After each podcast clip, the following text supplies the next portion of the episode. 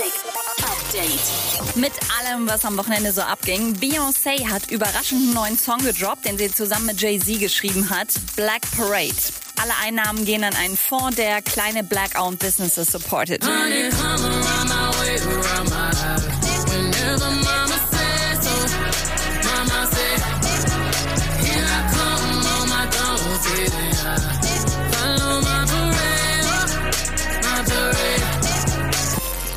Juju bringt in zwei Wochen die erste Kollektion ihrer neuen Marke Scorpio Apparel raus. Hat wahrscheinlich bei Raf Camora gesehen, wie man mit einer Klamottenmarke Easy 100.000 Umsatz am Tag macht und sich gedacht, kann ich auch.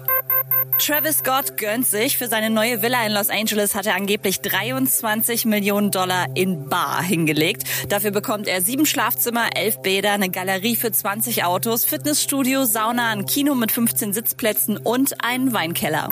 Wer weiß, vielleicht lagert da auch schon der neue Wein von Post Malone. Der ist seit heute im Vorverkauf. Am Wochenende war Pre-Sale und innerhalb von zwei Tagen waren schon alle 50.000 Flaschen weg.